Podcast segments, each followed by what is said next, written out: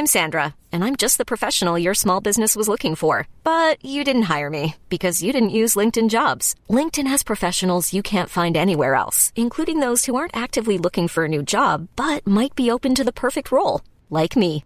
In a given month, over 70% of LinkedIn users don't visit other leading job sites. So if you're not looking on LinkedIn, you'll miss out on great candidates like Sandra. Start hiring professionals like a professional. Post your free job on linkedin.com/achieve today.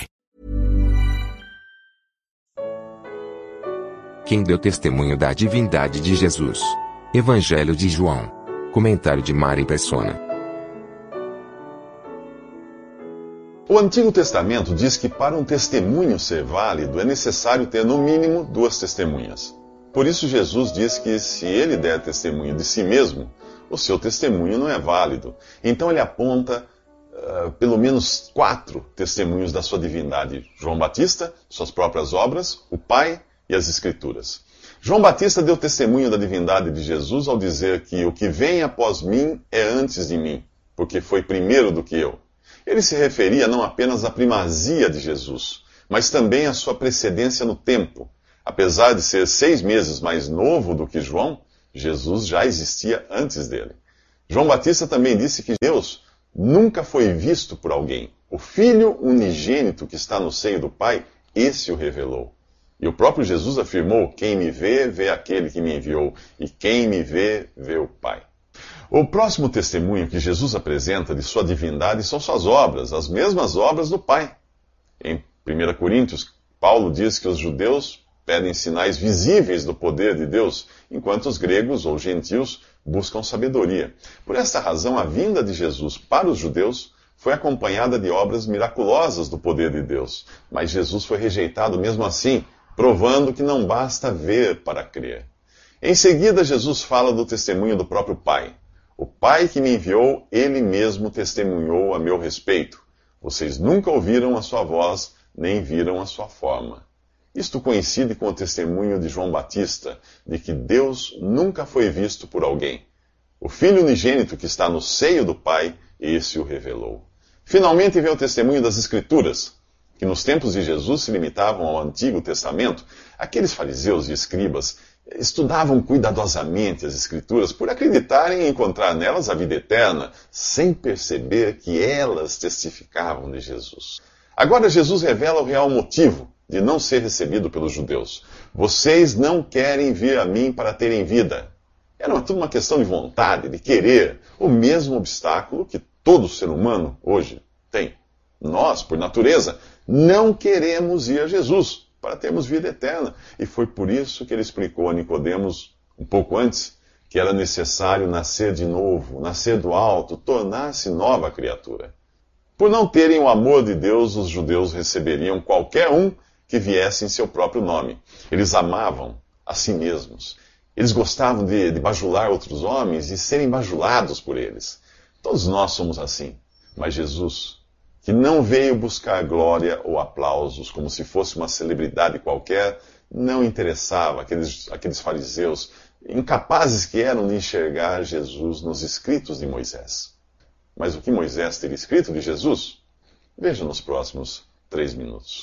Jesus não acusa os fariseus que o interrogam e querem matá-lo por ter curado um homem no sábado. E nem precisa acusá-los, já que há outro que os acusa, Moisés. Os, os, judeus dizem seguir os escritos de Moisés, os cinco primeiros livros da Bíblia, conhecidos como Torá, e são esses mesmos escritos que apontam contra eles o dedo acusador. Jesus diz a eles: Se vocês crescem em Moisés, creriam em mim, pois ele escreveu a meu respeito. Mas o que Moisés teria escrito a respeito de Jesus? Muita coisa. O livro de Gênesis começa falando de Jesus. No princípio, Deus criou os céus e a terra. Onde está Jesus aí?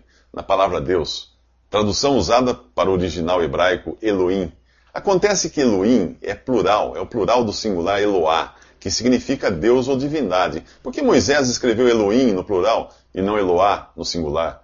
Uma tradução ao pé da letra ficaria mais ou menos assim: No princípio, as divindades criou os céus e a terra. Eu sei que é errado dizer as divindades criou, mas é isso que o texto original diz. É como se mais de uma pessoa executasse uma única ação de criar. Você já ouviu falar em Pai, Filho e Espírito Santo? Moisés, inspirado por Deus, continuou falando de Jesus de diversas formas no livro de Gênesis, Êxodo, Levítico, Números e Deuteronômio.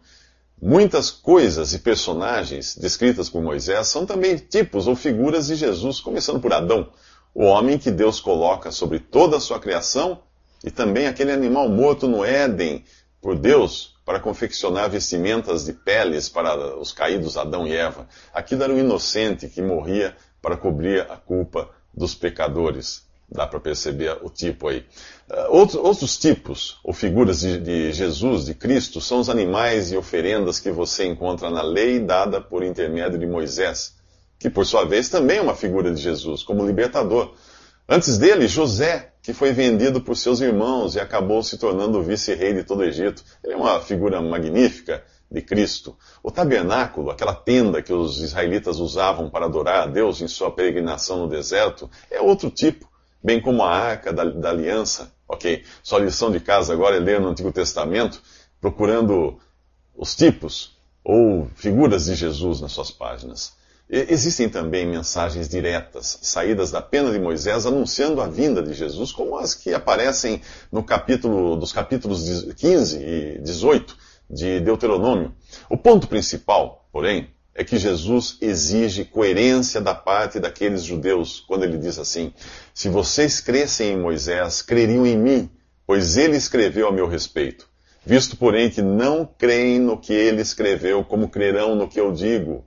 A mesma pergunta pode ser feita aos que hoje se dizem cristãos e não creem nos escritos de Moisés.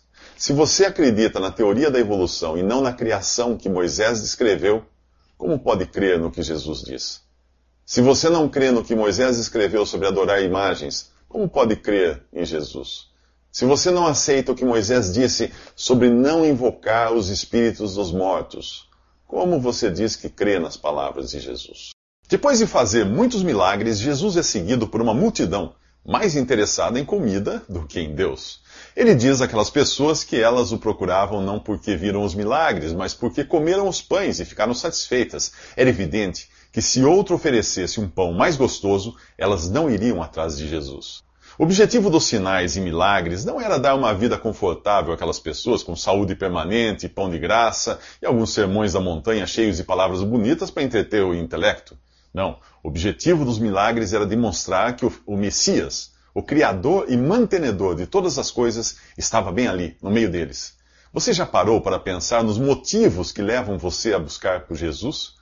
Você decidiu, decidiu ir a Ele para ter uma mesa farta e saúde permanente para aproveitar esta vida? Ou quem sabe o seu interesse está em poder comprar tudo que atraiu os seus olhos? Ou será você o tipo intelectual aquele que lê a Bíblia, a Bíblia para aumentar os seus conhecimentos e ser admirado por isso, por seus amigos. Quando Eva olhou para a árvore do conhecimento do bem e do mal no jardim do Éden, o seu fruto lhe pareceu agradável ao paladar, atraente aos olhos e desejável para, para se obter discernimento. A primeira carta de João chama isso de cobiça da carne, cobiça dos olhos e soberba da vida. Quando Jesus foi tentado, Satanás o desafiou a transformar pedras em pães, para saciar sua fome. Também procurou encher os seus olhos com a visão da glória e riqueza dos reinos deste mundo. O desafio para que Jesus se jogasse do alto do templo lhe daria a oportunidade de provar que ele era o tal, pois os anjos voariam para socorrê-lo. Em tudo isso existe sempre a mesma promessa do diabo de satisfazer as necessidades da carne, dos olhos e de fazer a pessoa sentir-se importante. Acaso não é a mesma ladainha que você escuta na, na, no rádio e na TV?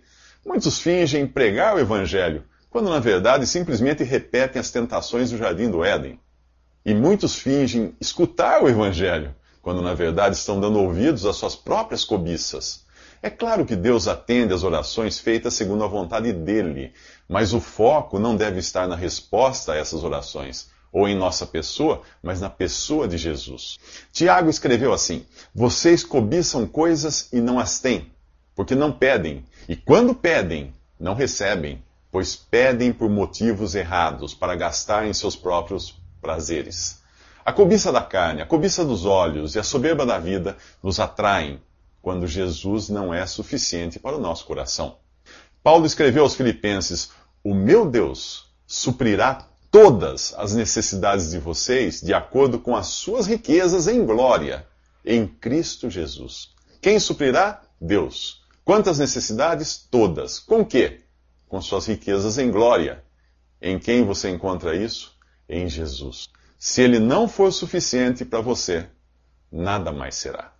Nos próximos três minutos, Jesus nos ensina com o que nós devemos nos ocupar. O que você pretende da vida? Se você for jovem, é provável que pretenda estudar ou terminar o curso que está fazendo. E depois? Ter uma profissão e ser bem sucedido nela, penso eu. E depois? Talvez encontrar seu par perfeito. E depois? Constituir família, ver seus filhos crescerem e também se realizarem. E depois? Se aposentar, talvez viajar, ver seus netos. E depois? Depois a morte. Se você acha que o ser humano não passa de uma feliz combinação de moléculas, você deve ser uma pessoa frustrada de viver assim. Afinal, todas as coisas que você planejou, como estudar, trabalhar e constituir família, pareciam ter um propósito, mas sua vida, como um todo, não tem. Ela não será mais do que um tique no relógio do tempo universal. Você e todos os seus esforços, planos e aspirações irão virar literalmente pó. Mas digamos que você seja daqueles que acreditam sim que existe algo depois da morte, porém prefere não pensar nisso. Será que você é igualmente relapso quando o assunto é investir seu dinheiro? Não, você procura no mínimo saber se está investindo num negócio seguro, para não jogar fora alguns anos de trabalho suado. E o que dizer do investimento de toda a sua vida? Jesus diz: Não trabalhem pela comida que se estraga, mas pela comida que permanece para a vida eterna a qual o Filho do Homem lhes dará. Deus, o Pai, colocou nele o seu selo de aprovação. Três pontos importantes aí. Primeiro, tudo o que você faz nesta vida é passageiro. Segundo, existe uma vida eterna, sim. E terceiro, ela é recebida do Filho de Deus, Jesus, o qual Deus aprovou. Preocupado com isso, é provável que neste ponto você faça a mesma pergunta que é feita a Jesus no capítulo 6 do Evangelho de João. O que precisamos fazer para realizar as obras de Deus? Jesus responde assim: A obra de Deus é esta, crer naquele que ele enviou. Sabe o que chama a minha atenção nesta passagem? Que eles perguntam de obras, no plural, e Jesus responde de obra, no singular. Se você for do tipo que se preocupa com a eternidade e está disposto a fazer um milhão de coisas para Deus, esta é a boa notícia agora. Deus não requer de você coisa alguma além de crer em Jesus, que morreu na cruz em seu lugar para pagar pelos pecados que você cometeu. Após crer nele, Deus usará você como instrumento para as obras que ele preparou de antemão para que você praticasse. Você não receberá a vida eterna por tê-las praticado mas você irá praticá-las por ter recebido de graça a vida eterna. Trabalhar a vida inteira sem se preocupar com o que vem depois é tão inútil quanto trabalhar a vida inteira achando que isso lhe dará o direito de merecer a vida eterna. Já ouviu falar em graça? Pois é, desde quando algo recebido de graça é pago por algum tipo de esforço? Nos próximos três minutos, os incrédulos judeus voltam a bater na tecla dos sinais e milagres.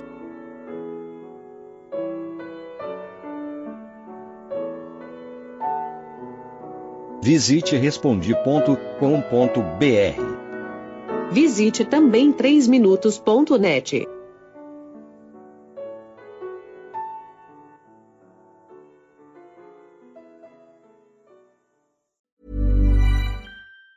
Hey folks, I'm Mark Marin from the WTF podcast and this episode is brought to you by Kleenex Ultra Soft Tissues your ally to help tackle your allergy symptoms this season. I love the change of seasons, but nobody loves pollen and all those other things floating in the air that make you sneeze during this nice weather. Kleenex Ultra Soft tissues are hypoallergenic and allergist approved. So fight back against watery eyes and runny noses without worrying about irritating your skin. For this allergy season, grab Kleenex and face allergies head on.